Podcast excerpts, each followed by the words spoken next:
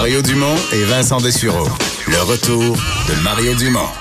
Après l'avoir lu et regardé, il était temps de l'écouter. Cube. Le FA Gauthier, euh, ce bateau dont les, euh, dont les problèmes mécaniques ont causé tant d'ennuis à la traverse euh, Matane-Bécomo. là, on, remonte à l'octroi du contrat, la construction du FA Gauthier, parce que c'est un bateau neuf. en théorie, on, aurait dû avoir la paix pendant... Quand tu achètes une auto neuve, tu vas avoir la paix pendant quelques années. Oui, le moteur n'est pas supposé se mettre à vibrer là, après... Le deuxième mois. Là. Non. Et c'est pourtant ce qui est arrivé, ou à peu près, avec le FA Gauthier. on sait qu'il y a eu de nouvelles révélations dans ce dossier-là, entre autres dans un un dossier de l'émission Enquête. Hier où on révélait toutes sortes de problèmes de construction euh, des anciens vérificateurs de la Société des traversiers qui étaient en Italie au moment de la construction du FA Gautier et qui ont voulu sonner l'alarme à plusieurs reprises en raison de défauts de fabrication, de pièces rouillées qu'on installait sur le navire, déjà rouillées au départ, alors qu'on disait en Italie, il pleut beaucoup, on protégeait pas des sections du navire qui se retrouvaient dans l'eau euh, pendant la construction, des zones qui étaient à refaire, même qui rouillaient, la peinture qui n'était pas faite selon les normes et des employés qui étaient là pour vérifier les, euh, les travaux, qui ont sonné l'alarme à plusieurs reprises, mais les messages ne se rendaient pas à Fincantieri, le, euh, le, le, constructeur, pour des raisons encore inconnues, même que certains qui semblaient être vus comme des troubles faits par euh, la Société des traversiers ont été carrément suspendus ou limogés pour des raisons de subordination ou l'utilisation de, la mauvaise toilette. Alors, une histoire quand même assez troublante qui amène euh, maintenant la vérificatrice générale à se mettre sur le dossier. Décision euh, du gouvernement euh, du, du, Québec, en fait, lors d'un point de presse ce matin en marge du caucus euh, de la CAQ à Rivière-du-Loup, le ministre des Transports, François Bonnardel, qui a euh, bon expliqué qu'il y aurait enquête de la vérificatrice générale Guylaine Leclerc sur le processus d'acquisition du FA Gauthier, la surveillance des travaux de construction, la façon dont les ressources humaines ont été gérées pendant la résolution de ce projet-là. Euh, il disait, M. Bonnardel, c'est important que les Québécois sachent exactement ce qui s'est passé dans ce dossier, alors que la facture a carrément explosé. on parle d'un navire qui a coûté autour de 150 millions de dollars, la mise en, en, en, œuvre, le lancement autour de 20 millions, mais ensuite, la facture n'a fait que, que augmenter pour garder le navire euh, à flot, évidemment, mais ensuite pour le remplacer pendant euh, les derniers mois, ça a coûté une fortune. Euh, les autobus, avions et autres, alors une facture qui se poursuit encore aujourd'hui. Alors, on verra, là, mais on risque de... Oui, parce que là, on, on paye pour euh, ce qui se fait présentement au chantier euh, des au chantier maritime des C'est bon, il y aura peut-être des poursuites contre la compagnie italienne, contre le constructeur à cause du, caractère récent du, bateau. Mais pour l'instant, ce qui est prévu, c'est que c'est nous autres qui payent pour refaire ces moteurs-là. Absolument. Et euh, on a le truc qui est inquiétant, c'est qu'on sait pas exactement c'est quoi le problème encore. On les répare, mais qu'est-ce qui s'est passé? On le sait pas trop. Et fait très inquiétant aussi qu'on voyait hier dans le reportage euh, d'enquête, c'est que euh, ceux qui ont travaillé à l'inspection disaient c'est un navire qui va être à problème sans arrêt, qui va coûter de plus en plus cher à maintenir en raison de problèmes de corrosion euh, trop rapides sur énormément d'aspects du navire. Alors, c'est ce qu'on est pris avec un citron qu'on devra entretenir à grands frais pendant les prochaines années, alors qu'il est neuf. il y a matière à, y penser. À mon avis, la vérificatrice générale a tout un dossier entre les mains. Elle va s'y plonger euh, rapidement. On a hâte de voir euh, euh, les conclusions. Est-ce que les vérificateurs vont être obligés d'aller faire quelques voyages en Italie? Ça se peut. Ça se peut parce qu'il faut dire que c'est un chantier naval très respecté pour d'autres navires, mais qu'est-ce qui s'est passé dans le cas du FA Gauthier? C'est bien mystérieux. C'est plate. Ben, c'est plate que ce soit sur le nôtre, qui se soit. Non, non, non, c'est plate. Tu parles du métier de vérificateur quand on te force à aller passer des semaines, mettons, en Italie, là. Toutes dépenses payées. Euh, absolument. Petit resto, pad, pizza, petit verre de vin rouge. Je pense que certains pourraient être tentés de ben, travailler. Euh, non, non, non, mais je dis ça, c'est un commentaire. Je réfléchis à haute voix, là.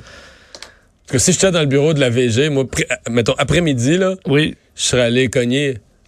Hey, moi, je, pourrais être disponible. Pour aller faire un petit tour euh, en Italie pour quelques temps? Ben, Non? Euh, ben, pourquoi pas? Hein? Ah, oui.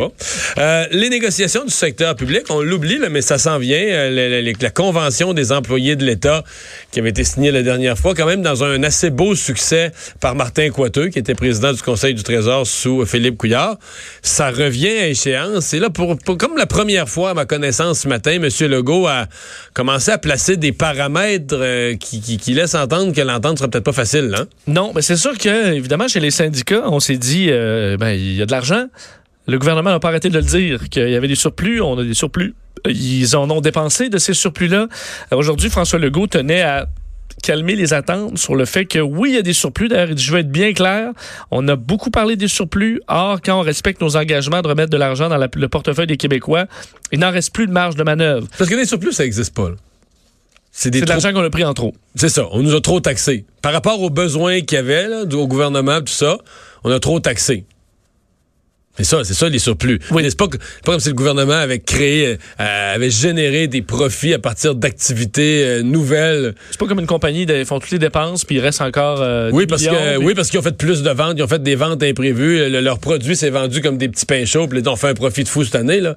Non, non, au gouvernement, on taxe, on impose.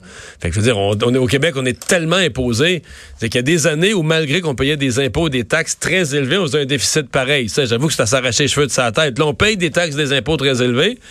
Mais on fait quand même un léger surplus, là. Mettons, on fait, mettons, on dit que c'est un gros surplus. Un ou deux milliards, c'est un budget de 100 milliards. C'est pas, si- C'est pas une énorme si marge de manœuvre. non, c'est pas un si débile surplus que ça. On fait un petit surplus parce qu'on a un peu trop taxé imposé, euh, qu'on qu'on nous baisse. En tout cas, mais je, je comprends. Je comprends que c'est pas de même ça marche. Moi, je pense de même pour les contribuables et tout ça, mais la, la masse des gens, ce qu'on pense, c'est il y a un surplus. Je le veux, je le veux, je le veux. Ah Ouais, j'ai besoin de subventions, j'ai besoin d'aide. Donnez-moi le gouvernement aussi va peut-être être tenté d'aller euh, saupoudrer quelques programmes Ben existants ben plutôt que ben tiens, ben baisser les impôts. D'ailleurs, euh, François Legault tenu à rappeler que certaines promesses de la CAQ ben, font que ça dépense ces surplus-là. là. Euh, création du taux unique de la taxe scolaire, ça coûte à peu près 700 milliards, euh, 700 millions. Euh, et également la, le- la bonification de l'allocation familiale, c'est un autre 763 millions. Alors, on a déjà euh, plus d'un milliard de dépensés là. Alors, ce que François Legault dit aux syndicats, c'est ce sera à peu près l'inflation. Euh, deux exceptions, par contre. Euh, donc, pour les préposés aux bénéficiaires, on sait qu'on veut euh, favoriser ce domaine-là, s'organiser pour qu'il y en ait plus, valoriser davantage la, pro- la profession et certains enseignants aussi euh, qui verront une bonification au premier échelon. Alors ça, ça va représenter quand même une, une augmentation plus haute que l'inflation pour ces gens-là. Mais pour les autres, à peu près l'inflation, on peut évaluer à peu près autour de 2 D'ailleurs, dans les dernières négociations avec le gouvernement Couillard, on avait eu 9% sur 5 ans, c'est à peu près là-dedans, autour de 2% Alors, c'est ce que les... euh, les employés de l'État sont pas là du tout. Eux, Eux sont à dire il y a pénurie de main-d'œuvre. Écoute, on serait ici encore cette nuit. Je te disais tous les arguments qu'ils ont. Là, ça fait des années qu'on attend. Il y a eu les années d'austérité. Euh, C'est jamais notre tour. Des pénuries de main-d'œuvre. faut avoir de la rétention. On travaille fort. Après ça, profession par profession. Mais là, tu sais, les, les, les, les infirmières, les préposés aux bénéficiaires, tout le monde veut plus, là. On a- touché à nos fonds de retraite, on a changé les règles de nos fonds de retraite. Je l'argumentaire est long pour demander cette. Ben, tous ces argumentaires-là s'additionnent à l'argument, l'argumentaire suprême qui est il y a de l'argent dans les coffres du gouvernement, donc c'est l'année où on devrait passer la gratte, là, passer à la caisse les employés de l'État. on verra. On dirait qu'on n'est pas sur la même longueur d'onde entre le gouvernement puis les. les, les- Penses-tu que ça va mal euh, virer? Ben, je sais pas. Ça pourrait. Faut que tu fasses attention. C'est pas nécessairement. Tu sais, mettons qu'il y avait 10 jours de grève. là. 10 jours. C'est-tu si mauvais pour la CAQ? Non, on va être en deuxième année de mandat. On a quand même le temps de Ouais, ouais. gérer. Je pendant ces crise. 10 journées-là, les gens font la grève, là, tu leur payes pas de salaire. Là, tu fais une économie. T'imagines juste deux semaines, deux semaines sur 52, là, tu fais un 26e de. Un 26e de ton année de salaire quasiment de l'État que tu économises, à part les services essentiels. Fait que là, ça te fait une marge de manœuvre pour redonner. tu sais, tu- 10%. Ben oui, tu redonnes une hausse salariale équivalente à ce que tu as sauvé dans les journées de. Fait que tu finances, tu finances les hausses salariales avec la grève? Non, Mais c'est euh, c'est mesquin? Ben non, mais Non? je lance ça de même. Pas dire qu'ils vont faire ça. Euh, là, on parlait du gouvernement qui a de l'argent, mais il y a une nouvelle source de revenus et de profits. Oui, et croyez-le ou non, c'est la Société québécoise du cannabis, la SQDC, qui est dans le vert. Parce qu'on s'en peut. Est dans le vert. Oui, dans le vert. Mais là, surtout les, euh, euh, au propre, au, au figuré, euh, la SQDC a fait ses premiers bénéfices nets à une somme de 1,4 million après les, ben, après avoir affiché les pertes financières des, de, de, depuis les débuts. C'est ce que dévoile le, le, le, rapport du premier trimestre de l'exercice 2019-2020. alors, une période allant du 31 mars au 22 juin.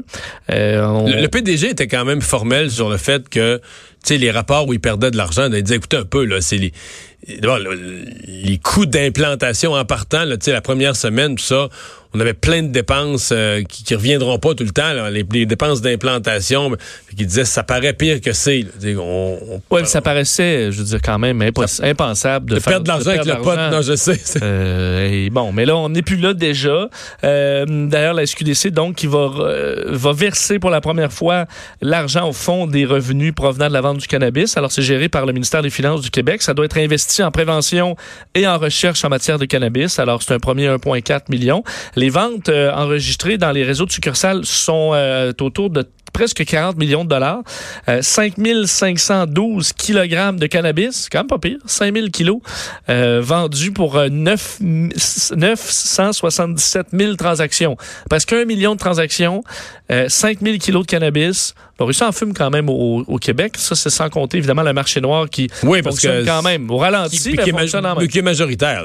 Même la SQDC reconnaît que le marché noir est encore plus fort qu'eux. Alors, vous imaginez les, les quantités. D'ailleurs, le porte-parole de la SQDC, Fabrice Gicard, se disait satisfait. C'est à peu près ce à quoi on s'attendait. On sait qu'il y a quand même des délais en approvisionnement. C'est pas réglé dans les SQDC. Il va en ouvrir d'autres aussi dans les prochains mois. Alors, euh, mais au moins, les nouvelles sont meilleures.